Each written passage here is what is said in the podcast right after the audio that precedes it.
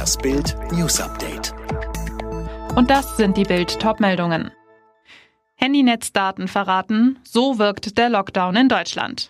Deutschland lebt im Lockdown. Dass die meisten Menschen ihre Mobilität eingeschränkt haben, mehr Zeit zu Hause verbringen, dürfte nicht verwundern. Doch nun zeigt eine Auswertung von Mobilitätsdaten, basierend auf Bewegung in den Funkzellen der Handynetze, ganz konkret, wie die Deutschen ihr Leben einschränken.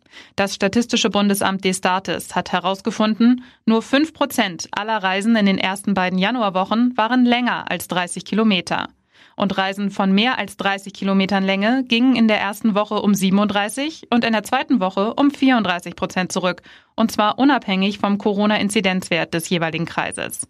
In Hotspots mit Inzidenzwert von über 200 gilt die sogenannte Corona-Leine. Bedeutet, Einwohner dürfen sich dann nicht mehr weiter als 15 Kilometer von ihrem Wohnort entfernen. Heißt, ein zusätzlicher Effekt dort, wo die Leine tatsächlich greift, war nicht erkennbar. Und auch an Weihnachten lag die Mobilität deutlich unter dem Vorjahr 2019. Die Status spricht davon, die Regelungen und Empfehlungen zur Kontaktreduzierung hätten das Verhalten der Bevölkerung maßgeblich verändert. Melania-Auftritt befeuert Doppelgängergerüchte. Ist sie es? Oder ist sie es nicht? Der Auftritt von Melania Trump beim Auszug aus dem Weißen Haus an diesem Mittwoch hat erneut die Gerüchteküche zum Brodeln gebracht. It ain't her, das ist nicht sie, wurde in sozialen Medien spekuliert. Grund, die ehemalige First Lady trug durchgehend eine große schwarze Sonnenbrille, die Großteile ihres Gesichtes verdeckte. Dabei schien nicht einmal die Sonne, als sie händchenhaltend mit ihrem Ehemann Donald Trump das Weiße Haus verließ und in den Präsidentenhubschrauber Marine One einstieg. Die Gerüchte, dass Melania hin und wieder während Trumps Amtszeit von einem Double vertreten wurde, kochten bereits in der Vergangenheit immer wieder hoch. Besonders oft glaubten die Menschen auf Social Media ein Double zu sehen, wenn Melania sich etwa hinter einer Sonnenbrille versteckte oder flache Schuhe trug, die für einen ungewohnten Effekt sorgten.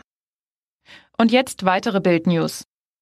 Auch wenn die Zahl der Corona-Toten in Deutschland jetzt die traurige Marke von 50.000 überschritten hat, das RKI sieht Anlass zur Hoffnung, nämlich einen leicht positiven Trend bei den Neuinfektionen.